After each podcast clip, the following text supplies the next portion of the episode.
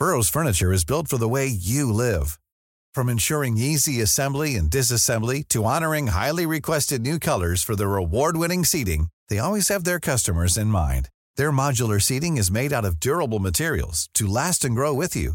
And with Burrow, you always get fast, free shipping. Get up to 60% off during Burrow's Memorial Day sale at burrow.com slash ACAST. That's burrow.com slash ACAST. burrow.com slash ACAST. Heraldo Radio, con la H que sí suena y ahora también se escucha.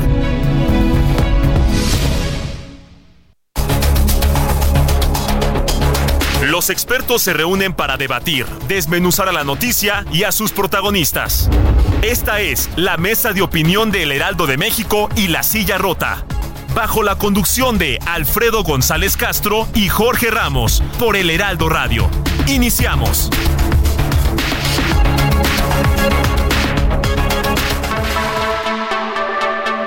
Muy buenas noches, bienvenidas, bienvenidos a esta mesa de opinión, el Heraldo de México, La Silla Rota. Son las 9 de la noche con un minuto de este miércoles 29 de noviembre del año 2023. Transmitimos desde nuestras instalaciones aquí en la Ciudad de México a través del 98.5 de FM a todo el territorio nacional y el sur de Estados Unidos gracias a la cadena de El Heraldo Radio. Le invitamos a que además de sintonizarnos sigan las redes sociales de El Heraldo Radio, arroba Heraldo Radio, es nuestra en, cuenta en Facebook. En X estamos como arroba heraldo radio guion bajo. Sea parte de nuestra comunidad digital. A nombre de Alfredo González Castro, titular de este espacio, le saluda esta noche su servidor Isaías Robles, quien le da la bienvenida, como cada 15 días, a mi colega y amigo Jorge Ramos, director editorial de La Silla Rota. Jorge, ¿qué tal? Bienvenido, muy buenas noches. Una noche agitada, intensa, que se ha vivido durante las últimas horas, sobre todo allá en el estado de Nuevo León. Una cosa que habíamos estado ya viendo jaloneos, ¿no? Por este tema de Samuel García, que está buscando la candidatura presidencial por Movimiento Ciudadano y eh, pide licencias, eh, el Congreso nombra eh, interinos, se controvierte, interviene el tribunal, en fin, pero esta tarde de plano llegaron a los golpes, ¿no? Empujones ahí. ¿Qué pasó? ¿Ya no qué pasó? Vamos a hacer contacto si te parece bien y le damos la bienvenida a nuestro corresponsal, eh, Juan Teniente, nuestro corresponsal, quien estuvo en medio de la trifulca. Incluso, ¿cómo estás, Juan? Buenas noches. Recibiste ahí también, eh, fuiste parte de, esta violencia y hasta te tocó eh, el humo, ¿no? ¿no? No sabemos si fue de, de algún extintor. ¿Qué fue lo que ocurrió? Platícanos, por favor. Muy buenas noches, gracias. Buenas noches, Jorge. Buenas noches, eh, eh Pues sí, mira, así es como tú mencionas, eh, irrumpieron ciudadanos el Congreso del Estado, eh, abrieron la puerta, la forzaron, ingresaron más de 100 personas, lo mismo hicieron en el Pleno, invadieron por varios minutos entre los empujones, llegaron hasta la tribuna, se apoderaron de algunos lugares de, los diputados, de los curules, y alguien de arriba tomó un extintor y ese extintor lo abrió y obviamente del lado de donde está la bancada de MC fue donde cayó la mayoría de este humo, parte de, también de los del PRI. ¿Qué pasó? Pues bueno, eh, se aprobó el dictamen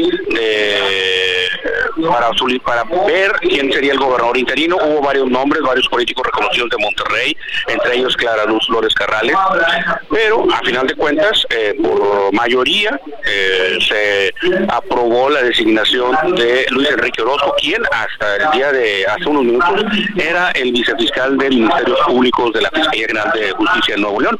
Esto fue lo que sucedió. Ahorita está dando la rueda de prensa donde dice que tratará de tener un diálogo con el gobernador Samuel García y tomar su posesión como interino a partir del sábado, que es el día 2, 2 de diciembre, que es cuando inicia la, la licencia de Samuel para buscar la presidencia del país en el 2024. Así brevemente es el panorama, hubo empujones, algunos golpes, eh, pues ahora sí recordatorios maternales, insultos, eh, pero no pasó de ahí, estuvo a punto de brincar esa escala hacia una violencia más, más cruda, pero afortunadamente no fue así, ya que los elementos de la Agencia de Investigación que están abajo, bajo el cargo de Luis Enrique Orozco, protegieron parte del Congreso, evitando que así ingresara Fuerza Civil, que es la autoridad que protegería de acuerdo al amparo otorgado por el eh, juzgado de distrito en Tamaulipas y eh, la designación de la suspensión de amparo que dio el Poder Judicial este día, pues le correspondería a Fuerza Civil resguardar esta institución, pero no fue así.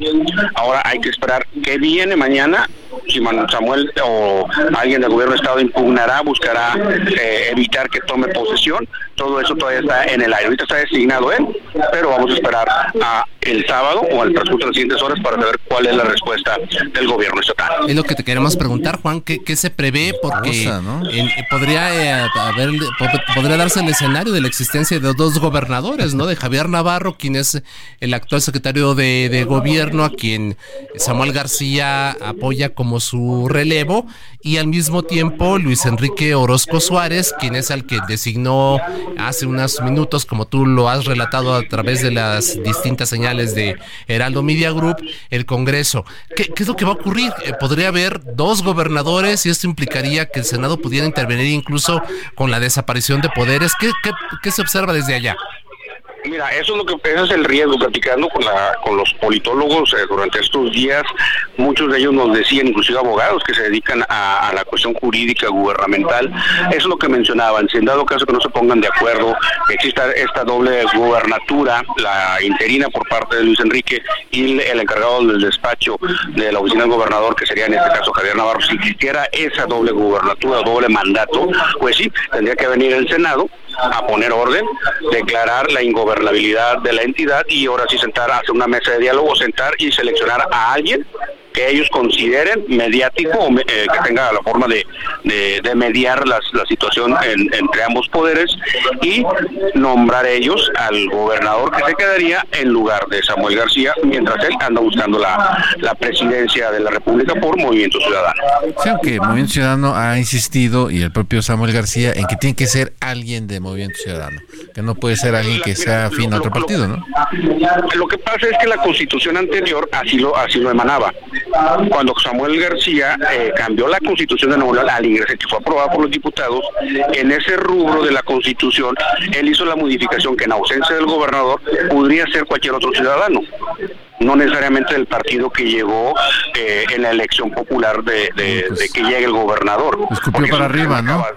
Así es como se fue, como cuando pasó con Jaime Rodríguez Calderón, que se fue a buscar la presidencia, se nombró al secretario de gobierno, que era emanado de independientes. También sucedió cuando este, se va Fernando Canales Clarion a la Energía, que lo invitó Vicente Fox, entró en su lugar el tesorero del Estado. Este, y estos ejemplos era como se debería haber marcado en base a la historia, pero como hubo modificaciones de la Constitución de Nuevo hechas por el mismo Samuel, pues ahora los diputados ejercieron esa, esa situación. Así es. Juan Teniente, muchísimas gracias por tu reporte desde allá. Estamos atentos en las siguientes horas a lo que ocurra en este convulso estado de Nuevo León. Gracias por lo pronto, un fuerte abrazo. Cuídate, por favor. Hasta luego. Buenas noches. ahí está la conferencia de prensa en estos momentos. Eh, Jorge de Luis Enrique Orozco Suárez, quien fue designado por el Congreso de Nuevo León entre empujones, entre gases lacrimógenos, la presencia de fuerzas del orden y la toma de la tribuna, en fin. Y la grilla, ¿no? Porque fíjate, hay un tuit de Jorge Álvarez Maínez que para efectos es el coordinador de, la pre-campaña de, Samuel. García y eh, en un posteo en X antes Twitter dice y lo peor de todo es que el PRI y el PAN violando la ley y el procedimiento legislativo imponen como interino al responsable de la impunidad en el caso eh, de Bani que todos recordaremos un caso eh, terrible, ¿no? y bueno, pues ya se está utilizando este caso para eh, el pleitazo que traen allá en Nuevo León. A ver, pues, para no perderlos de vista, ¿no? Se van a seguir dando con la cubeta. Así es, y bueno, todo esto como preámbulo a la mesa, a uno de los temas que tendremos en la mesa de esta noche, Jorge. Sí, fíjate que llevamos eh, ya eh, una semana y media de precampañas formales, ¿no? algo raro, fíjate, en la legislación electoral, auditorio, porque, fíjate, ni Claudia Sheinbaum en Morena, ni Xochitl Galvez eh, en, este frente, en la oposición, ¿no? que se llama ahora Fuerza y Corazón, eh, ni Samuel García, ninguno de los tres, ni ellas dos ni él, eh, tienen un contrincante dentro, pero están haciendo pre-campaña. Entonces, si no hay este adversario interno, pues, técnicamente no tiene que haber Pero bueno, están en esas. Eh, ya se, los cepillaron a los que estaban buscándola por la, por la buena o por la mala, como haya sido. Eh, pero el asunto es, eh, ¿por qué hacer eh, pues, campañas llamadas pre-campañas pues, si no tienen contra quién? Y fíjate, en medio de todo, hemos visto muchas voces de politólogos, de periodistas, en fin. Analistas. Analistas que, que están diciendo que algunos ya están en el hoyo, que se están hundiendo, en fin. Pero realmente, ¿qué está pasando en estas precampañas que huelen a campaña y que llevan meses ya no en este movimiento, Isaías? Así es, y bueno, para debatir este asunto damos la bienvenida a Ricardo Amado, consultor electoral en América Latina, además profesor de la Universidad Panamericana. Profesor, ¿qué tal? Bienvenido, muy buenas noches. Hola, buenas noches, qué gusto, gracias. Al contrario, muchísimas gracias. Y también José Alonso Ricky Arango, consultor en asuntos electorales también. ¿Qué tal, José Alonso? Bienvenido, buenas noches. Buenas noches, querido ¿cómo estamos? Gracias por la invitación. Muchas gracias a los dos. Eh, y bueno, eh, entrando en materia, preguntarles, eh, pues hay una verdadera histeria, ¿no? En analistas y periodistas que señalan que el naufragio de Xochitl Galvez, ¿no? y otros dicen que presumen la o, ven una aparente frescura del fosfo Samuel García y aplausos, ¿no? A los mensajes tiktokeros de, Claudia Sheinbaum. La, la, la, pregunta quisiera empezar, Ricardo Amado, consultor electoral. Eh, de Claudia, Xochitl y Samuel, tres cosas que consideres que están haciendo bien y tres cosas que estén para los leones. Y, y preguntártelo directo, ¿tú ves que Xochitl está en pleno naufragio? Pues creo que todavía es prematuro, pero yendo a tu pregunta, yo creo que eh, Claudia lo que hace bien es lo mismo que hace mal, que es que le habla principalmente a su base fuerte, a la gente que quiere la continuidad de la 4T, y, pero quizás ahí hay un pequeño riesgo, que, que eh, la gente que quiere la continuidad del proceso, no necesariamente todos eh, esperan que continúe el mismo tipo de gobierno. Y ella no le está añadiendo matices de lo que yo llamaría pues eh, cierto cambio dentro de la continuidad. Parece que ahí hay un pequeño riesgo, jugar tan a la segura.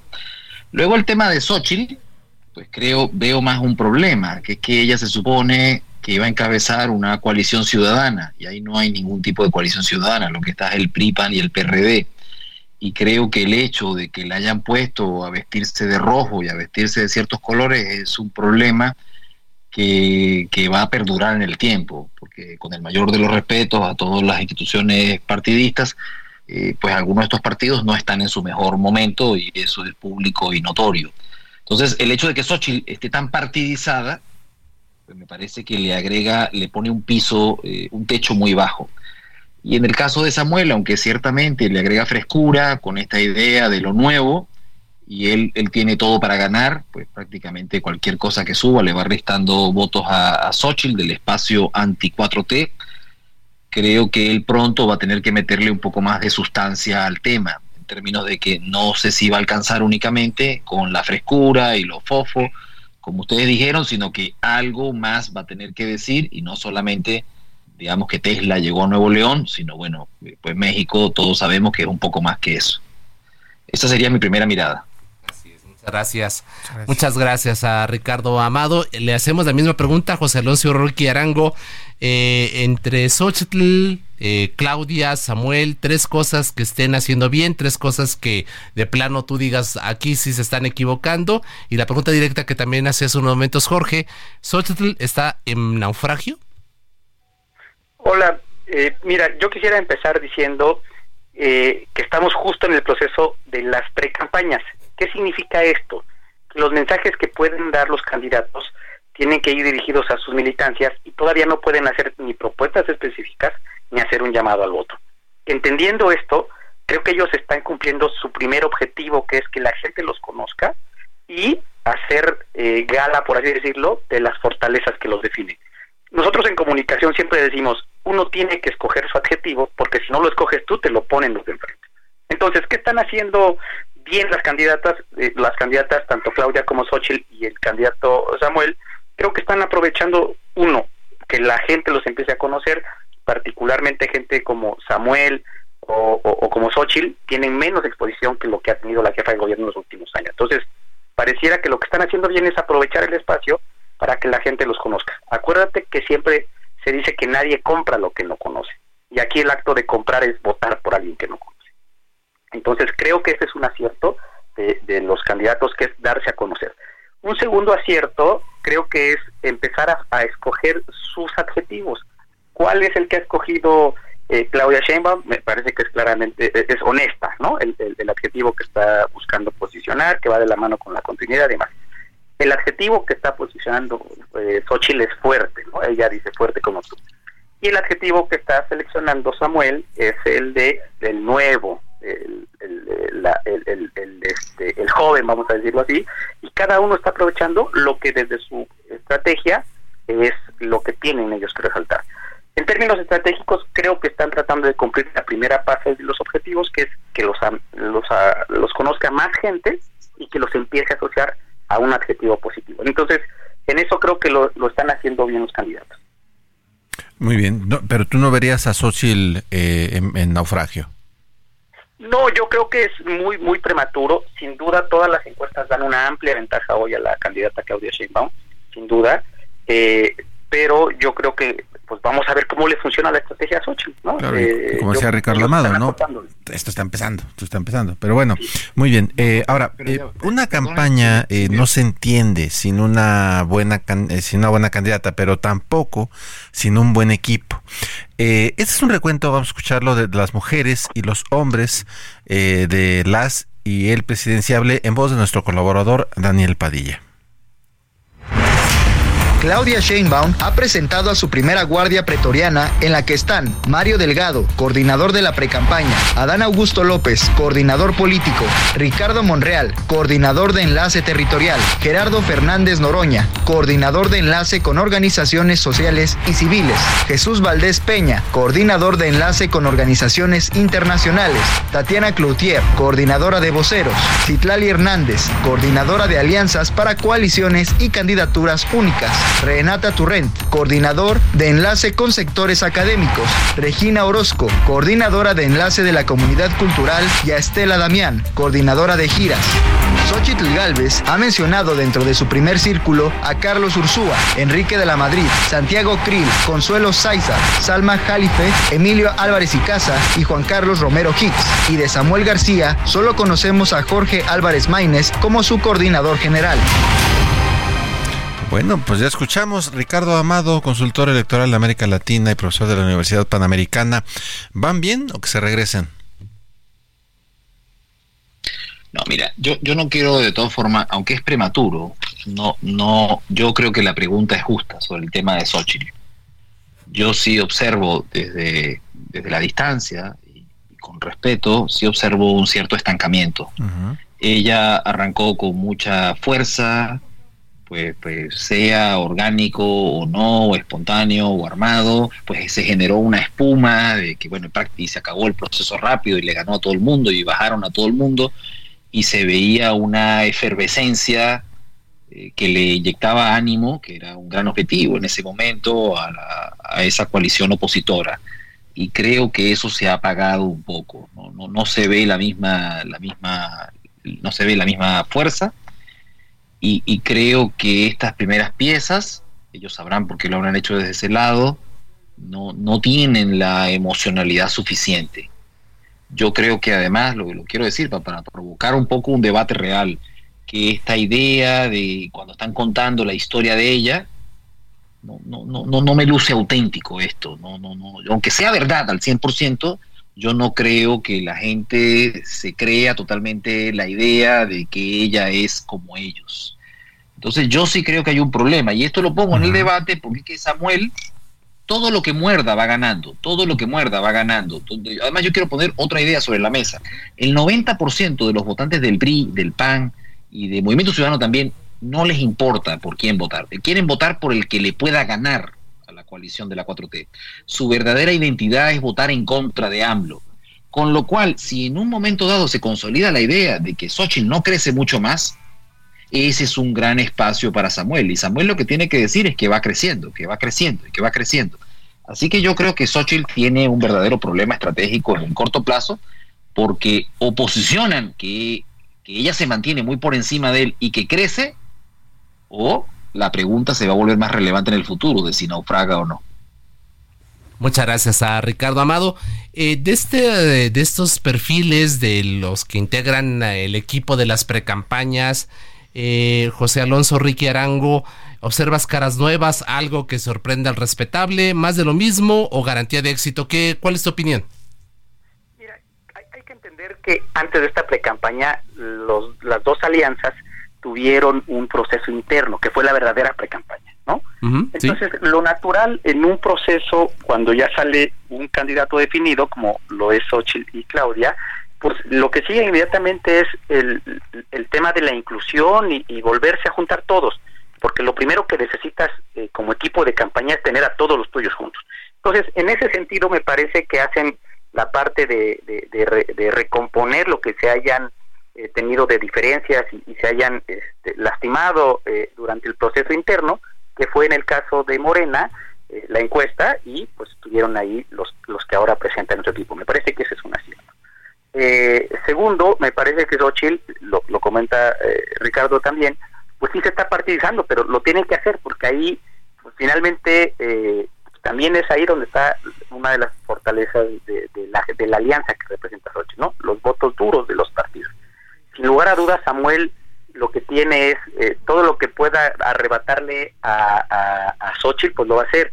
Decían eh, todos, Samuel le va a quitar a los dos, sí, sin duda le va a quitar un poquito a Morena y otro tanto a Xochitl. Yo creo que a quien más le perjudica claramente es a Xochitl.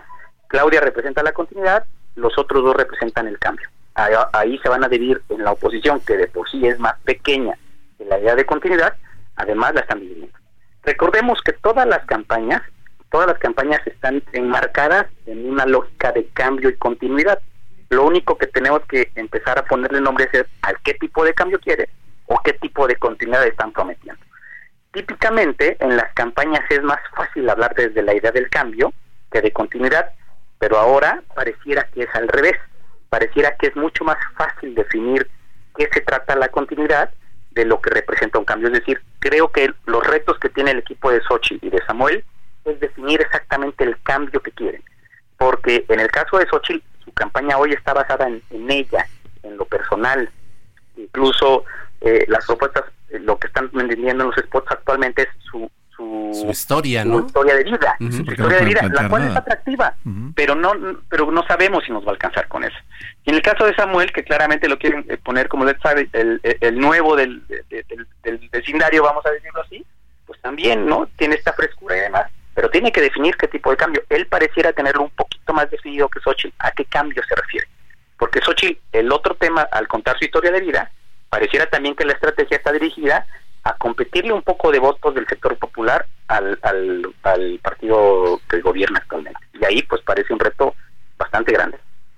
Interesante lo que dice eh, José Alonso y por supuesto eh, Ricardo Amado, quien digamos hace énfasis en que Xochitl sí está digamos en un, en un problema y sobre todo eh, lo, lo concateno con, lo que dice José Alonso. al final de cuentas, eh, Samuel García es el nuevo del, vecindario, ¿no? y, él, él todo lo que tiene es para ganar, ¿no? Eh, tiene muy poco que ir perdiendo. Está muy, muy, muy interesante el, debate que están planteando nuestros dos analistas. Eh, ya para finalizar, estamos en, la recta final de esta parte del programa. quisiera que Ricardo Amado nos regalaras tres eh, riesgos que ves eh, para las dos precandidatas presidenciales y el precandidato eh, rumbo a, pues ya, en las próximas semanas y meses. ¿Qué riesgos verías? Tres, tres, Ricardo Amado.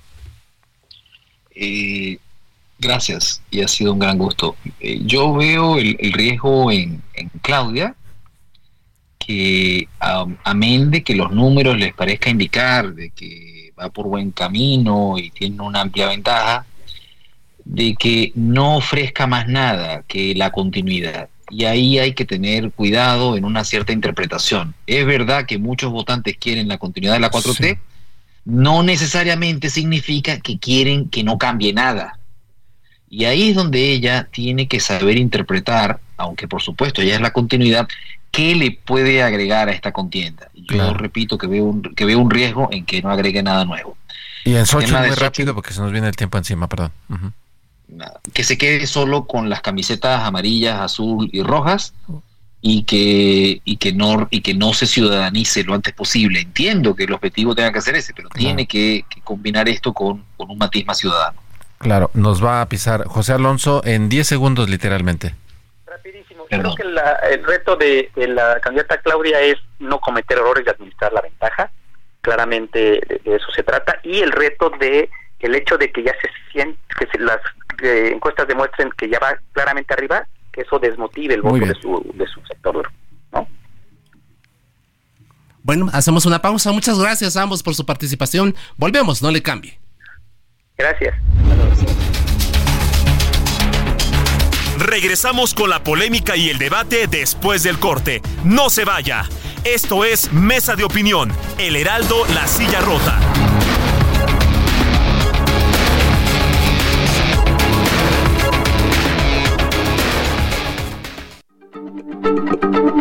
Heraldo Radio, la H se lee, se comparte, se ve y ahora también se escucha.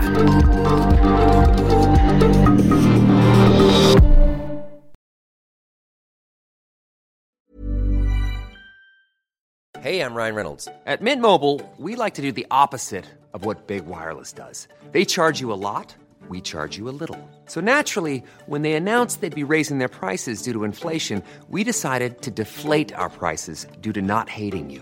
That's right. We're cutting the price of Mint Unlimited from $30 a month to just $15 a month. Give it a try at mintmobile.com slash switch. $45 upfront for three months plus taxes and fees. Promote for new customers for limited time. Unlimited more than 40 gigabytes per month. Slows. Full terms at mintmobile.com. Heraldo Radio, con la H que sí suena y ahora también se escucha.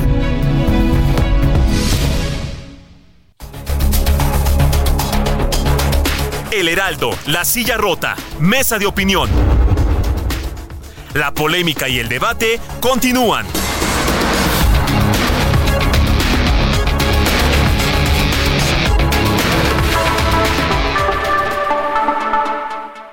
Regresamos a la mesa de opinión, el Heraldo de México, la silla rota. Le reiteramos que estamos transmitiendo totalmente en vivo por el 98.5 de su frecuencia modulada aquí en la Ciudad de México, llegando a todo el territorio nacional y el sur de Estados Unidos, gracias a la cadena nacional de El Heraldo Radio. En nombre de Alfredo González Castro, titular de este espacio, le saluda esta noche su servidor Isaías Robles y quien le refrenda el saludo y la bienvenida a mi colega y amigo Jorge Ramos en esta primera parte. Jorge, pues interesante el análisis de lo que está ocurriendo en estas precampañas, que no son precampañas necesariamente, pero bueno, ahí está, ¿no? Huelen, mucho a, campaña, pero bueno, allí eh, conocimos opiniones expertas de eh, lo que está ocurriendo en estos momentos allá en, Nuevo León, en el Congreso, que ya designó al gobernador interino y lo que se avecina como una eventual crisis constitucional en el Estado que podría llevar incluso a la desaparición de poderes por parte del Senado si es que esto llegase a ocurrir. Y bueno, y ya, el, el análisis de lo que está ocurriendo en esta actividad que han tenido durante las últimas dos semanas tanto eh, Claudia Sheinbaum como Xochitl Galvez y el propio Samuel García. Así es, entonces está, está calientito y, lo que falta, Isaías, lo que falta. Lo que nos falta. Ya cuando vengan las campañas de pues ya vamos a ver qué, qué ocurre, ¿no? Vamos a ver qué ocurre, pero bueno, eh, fíjate, este, este, este espacio eh, auditorio, Isaías, eh, siempre hemos procurado eh, abordar pues los temas de coyuntura, lo que está, sobre todo los temas políticos, pero también abordamos otro tipo de temáticas, ¿no? Que tienen que ver también mucho, ¿no? Con, con, las personas, qué pasa con las personas. Y hoy, hoy justamente, 29 de noviembre, es eh, el Día Nacional de la Lucha contra el Cáncer de Próstata. Fíjate, Isaías, que este, este cáncer es un problema de salud pública eh, por la cantidad de pacientes que lo padecen. En México ocupa el primer lugar, es el primer lugar eh, de cáncer en,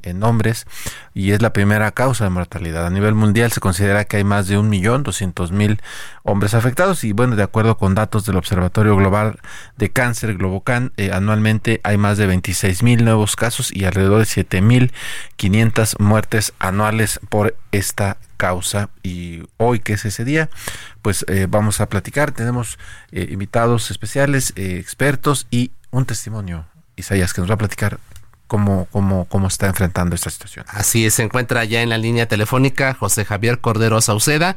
Sauceda, perdona, quien agradecemos mucho el que esté con nosotros compartiendo su experiencia. José Javier, ¿qué tal? Bienvenido, muy buenas noches.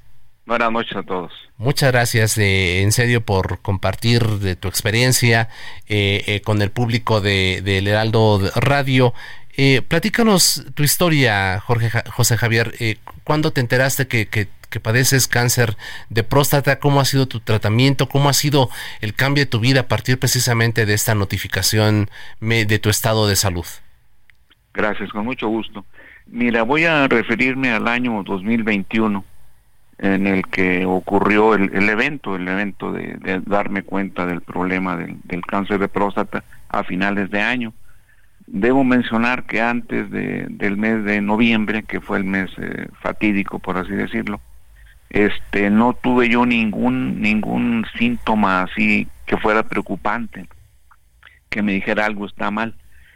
Solo que dos meses antes del evento muy feo, este, empecé a miccionar con mucha frecuencia, con mucha, mucha frecuencia. Entonces, este, eh, mi labor profesional implica que haga eh, presentaciones y cosas de ese tipo ante grupo y era para mí pues muy molesto porque este tenía que o disculparme o aguantarme. El caso es que este fuimos a yo radico en Tepic, en la ciudad de Tepic, acá tienen su casa, y fuimos a, la Universidad de de Banderas a hacer una, una presentación de un proyecto que, estábamos haciendo ahí.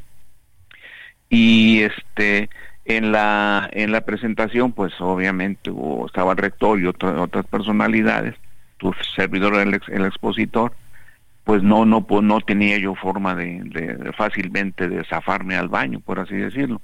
Entonces lo que hice fue mentalizarme, decir, olvídalo, no pasa nada, ¿no?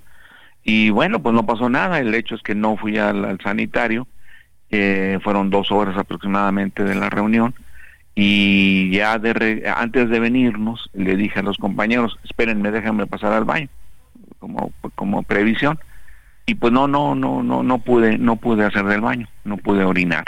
Entonces nos subimos al carro, ahí venimos, y tenía yo muchas ganas, sentía muchas ganas de orinar. Nos paramos como seis, siete veces, es un, es un, es un tramo muy corto, que hablamos de una hora y media aproximadamente de, trayecto, y este y en ninguna de las seis ocasiones fue, fue posible orinar.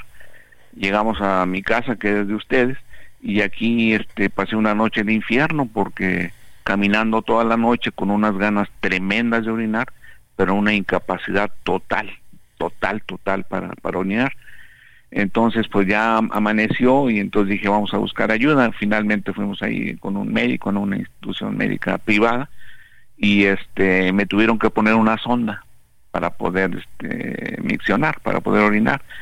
Y este después me, me, me dijeron, me sacaron unas sonografías, radiografías, cosas de ese tipo, y me dijeron que era necesario operar, porque la próstata tenía un, un tamaño muy grande entonces me hicieron un presupuesto, se me hizo alto, busqué una alternativa y me, ratificaron el hecho de que era completamente necesario el que, se me operara. Pues para no hacer el cuento muy largo, me operaron, sí, y este pensando en que nada más era la, próstata, que el tamaño de la próstata. Pero cuando terminaron la operación, pues mandaron a hacer la biopsia y resulta que salí este con, con el con el cáncer en la próstata esto se mide por antígenos, ¿verdad? Y este, en ese en ese en ese momento yo tenía 285 puntos de antígeno, que creo que lo normal es 0 o 0.1, prácticamente nada. Entonces tuve la intervención quirúrgica por algunas razones de, tipo médico, no sé de qué tipo, no fue posible que me extrajeran, que me estirparan toda la, toda la, toda la próstata, quedó un pedazo ahí nada más. Pero ya después con la biopsia y con la ratificación del cáncer, pues ya este, la cosa cambió mucho para mí, ¿verdad? Yo, yo pensaba que era una situación sin mayores problemas, creo que soy como muchos o muchos somos así, en el sentido de que pensamos de que puede pasarle al vecino, pero a mí no pasa nada, ¿no? Yo estoy bien, estoy fuerte, soy soy entrón, así es que no, a, mí, a mí no me hace nada ese tipo de cosas. Pero ya después, a raíz del, de, la, de terminar la, la intervención, pues tuve una decaída física muy fuerte, perdí como 18 kilos en el, en el, en el periodo posoperatorio, inapetente por completo y sin fuerzas y bueno, pues eso deteriora mucho la, la musculatura y todo lo demás. Y este ya finalmente me, me, me, me dieron tratamiento, me, me recetaron bicalutamida, que es una, este, una, unas pastillas, y también una, una quimioterapia cada tres meses, que le llama, es leuprolerina, se llama la, el, el, el, este, el activo que, que, me están, que, me están, que me están poniendo. Me pusieron algunas restricciones o me recomendaron algunas restricciones en cuanto a la, a la alimentación. Debo confesar que yo desde pues muy joven salí por efecto de mi trabajo, por consecuencia de mi trabajo, mucho a viajar, mucho afuera. Entonces eso, ustedes yo creo que lo han vivido, pues te deja una, una posibilidad de comer pues como si fuera un banquete, ¿no? Como si fuera la última vez que ibas a, a comer. Uh -huh. Entonces, este, así fue mucha parte de mi vida en la que privilegié sobre todo la, la carne, la carne y, los panes, verdura casi nada, eh, pero hacía mucho ejercicio, siempre he hecho mucho ejercicio. Ya después me dijo el doctor, pues creo que lo que te salvó, salvó fue el hecho de que tienes un antecedente largo de, de, de ejercicio. El caso es que este me dieron una, una dieta, este yo tomé una dieta que se llama mediterránea, que es una dieta muy baja en, en este en algunas cosas y rica en otras, que, prácticamente te prohíbe el, uso de carne o con muy poca frecuencia. Y este empecé con esa dieta, ya, ya que tuve fuerza de levantarme, empecé a hacer un poquito de ejercicio, a caminar, caminar poco a poco, paso a paso, subiendo escaleras, bajando escaleras, y, y me, me, empecé a sentir bien. Eh, ya estando yo bien, me, este, tenía eh, chequeos mensuales con el, con el, con este, con el médico, y no sentía yo nada, era totalmente asintomático, y sigo siendo asintomático, ¿sí? O sea, no tengo sí. ningún dolor ni ningún problema de ningún tipo. Este, yo me siento muy bien. Hay algunas cosas importantes como la pérdida de la libido y cosas de, en ese sentido, ¿no? Pero físicamente yo me siento muy bien y en la actitud pues siempre he sido una gente muy muy positiva, muy este, inquieta intelectualmente. Entonces no me deja mucho margen para para esto, para para pensar de manera negativa. José Javier, muy interesante y de verdad eh, muy eh, eh, descriptivo pues el, el, lo que está eh, enfrentando. Eh, finalmente preguntarle, José Javier, eh, en estos momentos, ¿cuál es, digamos, su situación de salud? ¿En qué en qué estatus se encuentra? Hablando del puntaje ese de, uh -huh. de este, del índice prostático del PSA, uh -huh. este, lo tengo en 21 ha disminuido muchísimo. ¿no? De los dos, más 250 que tenía, ahorita en 21. De 280 tengo 21 y la tendencia pues es, es descendente de, de, una manera grande. Tengo el puntaje Glicen, que es una medida, que lo tengo de 7, que es 3 más 4. Esto me dijo un yerno mío, que es, este, que es médico, me dijo, te vas a morir con cáncer, pero no te vas a morir de cáncer. Entonces eso me dio también cierta tranquilidad sigo con el tratamiento de la bicalutamida y la prolerina, eh, sigo cuidándome en la cuestión de la alimentación, hago mucho ejercicio y ni pienso en, el cáncer. Y estoy muy bien, afortunadamente, muy bien. Pues eh, José Javier, de verdad creo que la, incluso las lecciones que nos dejes eh, eh, atenderse, eh, el, el, el, tema de la alimentación, eh, el tema de hacer ejercicio, ejercicio, que es muy importante, y sobre todo esta mentalidad que la usted nos dice, la actitud. de verdad, muchísimas gracias José Javier por, por darnos este tu testimonio. De verdad deseamos que, que las cosas caminen bien y, y agradecer. No, para el contrario, a ustedes. Muchas gracias, José Muchas Javier gracias, Cordero José. Sauceda. Y ahora, pues también damos la bienvenida a nuestros siguientes invitados, el doctor Daniel Carrillo, él es urólogo, director médico de Revita, Centro de Médico del Hombre. Eh, doctor Carrillo, bienvenido, buenas noches. Hola, muy buenas noches a todos. Soy el doctor Daniel Carrillo. Así es. Y Hugo Arturo Manzanilla, médico especialista en urología oncológica. Doctor Manzanilla, bienvenido, buenas noches. Doctor Manzanilla. Bueno, vamos a, en unos minutos lo, vamos a establecer contacto con, el doctor eh, Hugo Arturo Manzanilla, pero por lo pronto le preguntamos al, al doctor Daniel Carrillo, eh, doctor, pues ya escuchamos un testimonio, ustedes también tuvieron la oportunidad de, oírlo. Eh, ¿qué, lecciones nos deja?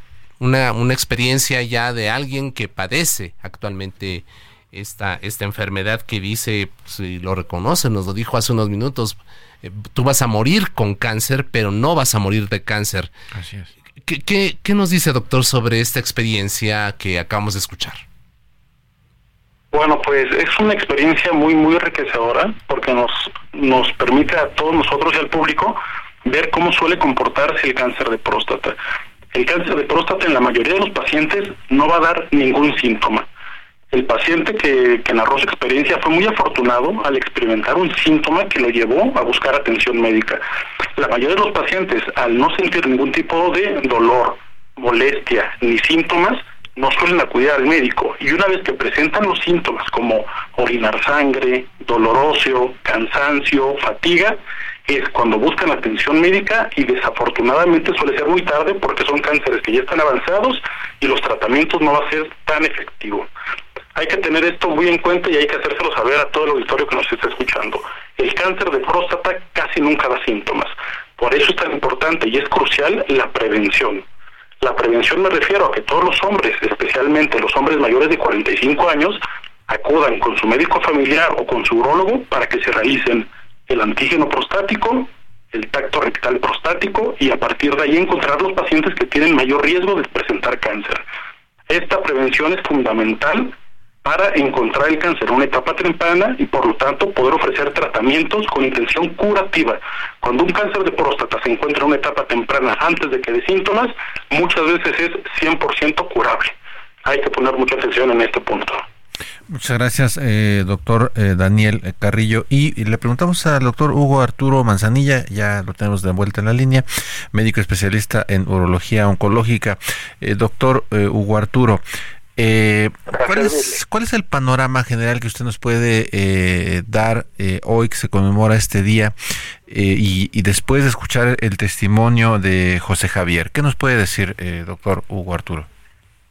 Bueno, el hecho de que el cáncer de próstata es un problema de salud real en nuestro país, ya que a pesar de las, los progresos que nosotros hemos tenido en el ámbito urológico, oncológico, tanto en el diagnóstico como en el tratamiento, falta mucho por hacer con esta enfermedad, porque a pesar de los adelantos en medicina que tenemos en México, sigue eh, provocando un alto índice de mortalidad, ya que en nuestro país eh, prácticamente fallecen muchos pacientes, esto debido a algo muy importante que el, testimonio del paciente nos lo deja ver los pacientes cuando tienen eh, algún tipo de sintomatología para mal vaciar la orina, como retardo en el inicio de la micción, eh, cuando tienen aumento en el número de veces que van a orinar, se paran a orinar muchas veces, no lo relacionan con cáncer de próstata. Tiene que presentarse un evento como sangrado en el semen, como sangrado en la orina, como dolor en la espalda baja, y a pesar de que la población va a tener este tipo de sintomatología, no acude aún con su médico especialista. Es muy importante y por eso el agradecimiento de que ustedes toquen este tema tan importante para nuestros pacientes que padecen de este problema en México, porque necesitamos la difusión de esta enfermedad para que acudan con su urólogo en cualquier parte de la República que se encuentre en nuestro auditorio, eh, una súplica es que acudan para que se tenga la oportunidad de tener el diagnóstico de manera oportuna, como ya nos lo dijo el doctor Carrillo. Así es, muchas gracias, doctor Manzanilla. Eh, ¿Los tabúes, el estigma siguen siendo un reto, un obstáculo para que nosotros los hombres nos hagamos la prueba de cáncer de próstata? doctor Carrillo, ¿qué nos puede comentar? Claro que sí. Un, dato muy importante que todos tenemos que tener conocimiento es que en países desarrollados el 80% de los cánceres de próstata se detectan en etapas tempranas, con enfermedades confinadas a la próstata. Y por el contrario, en México el 80% de los casos se diagnostican en etapas avanzadas. Una de las explicaciones que hay, además de la falta de acceso a programas de prevención, son estos tabús y mitos que existen alrededor del estudio prostático. Lo que más hace que los hombres no acudan con su urologo para revisión es el miedo que existe al tacto rectal. Este es un tabú muy viejo y muy arraigado a la población que tenemos que desaparecer por completo. Todos los hombres a partir de los 45 años tenemos que acudir con nuestro urólogo para que nos realice nuestro tacto rectal y nuestro antígeno prostático. Yo creo que es responsabilidad tanto de los programas federales como de los médicos y los medios de comunicación empezar a quitar este tabú de los pacientes y esto va a permitir que se acerquen a buscar un diagnóstico temprano de una manera más, más precoz y con esto encontrar enfermedades en una etapa más curativa. Muy bien, muchas gracias, doctor eh, Carrillo. Y yo quisiera preguntarle eh, e insistir eh, con el doctor Hugo Arturo Manzanilla sobre este tema, porque fíjense, es, es, es, hay un dato inquietante, hay una encuesta realizada por el Instituto Nacional de Cancerología en 2022 que revelaba que el 70% de los entrevistados no acude a hacerse pruebas de detección de cáncer de, próstata. Eh, el 70%, es decir, 7 de cada 10, eh, respondió que eh, lo hacía por miedo a un diagnóstico positivo y 60%, o sea, 6 de cada 10 personas, hombres, pues no lo hacía porque cree que disminuye su masculinidad. doctor Arturo, quisiera insistir, ¿cómo, cómo convencer a los hombres de que esto hay que tomarlo en serio? el hecho de la, del proceso cultural y del tabú de perder la masculinidad comienza desde la infancia, ¿eh? Mm. Comienza desde la infancia porque en los, en los programas educativos de, desde la primaria en nuestro país, eh, tal parece que la eh, exploración genital y la educación de genitales y la vida sexual, eh, tanto en hombre como en mujer, no se da de forma abierta como debería de darse. Otro fenómeno que, que sucede es de que no existe en nuestro país un verdadero, una verdadera educación para la salud durante todo el tiempo.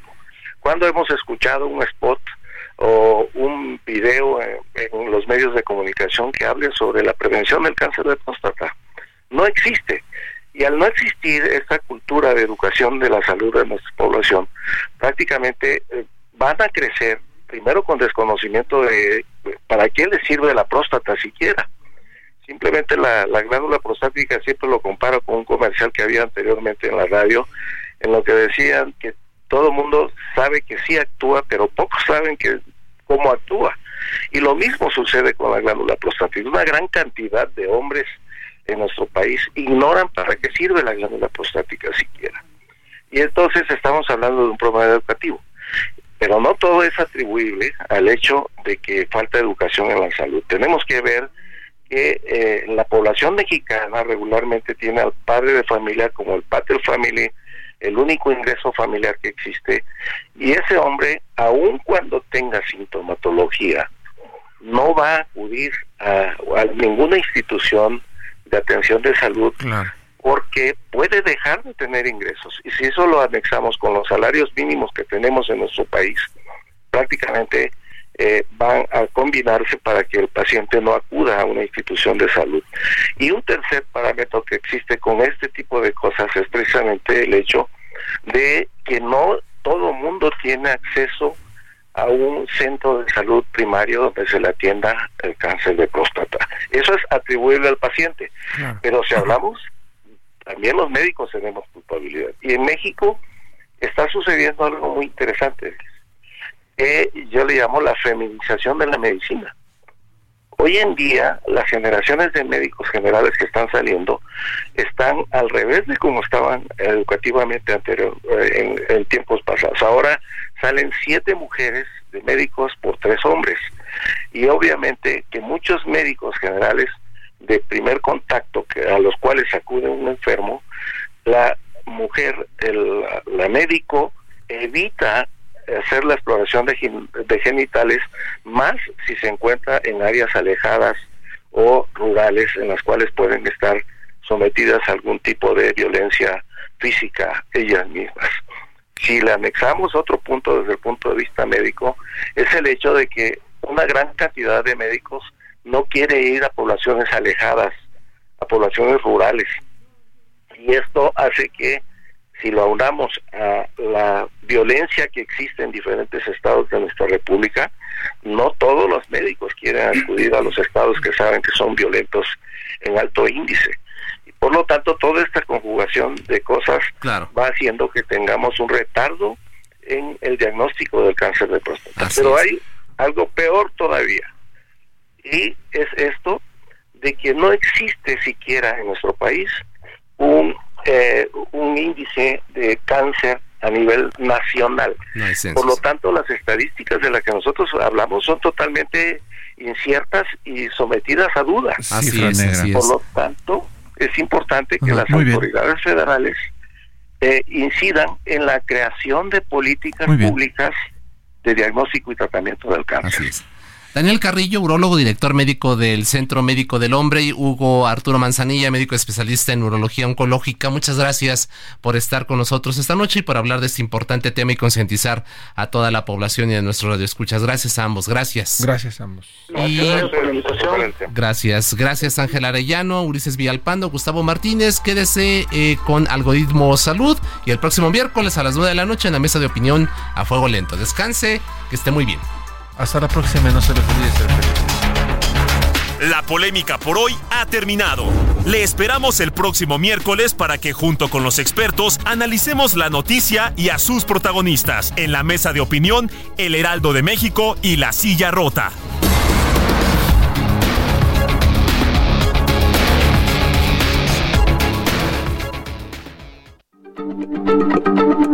Heraldo Radio, la H se lee, se comparte, se ve y ahora también se escucha.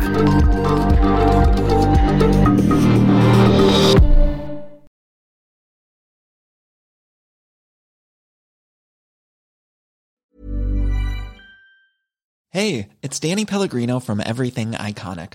Ready to upgrade your style game without blowing your budget? Check out Quince. They've got all the good stuff shirts and polos, activewear, and fine leather goods, all at 50 to 80% less than other high end brands. And the best part?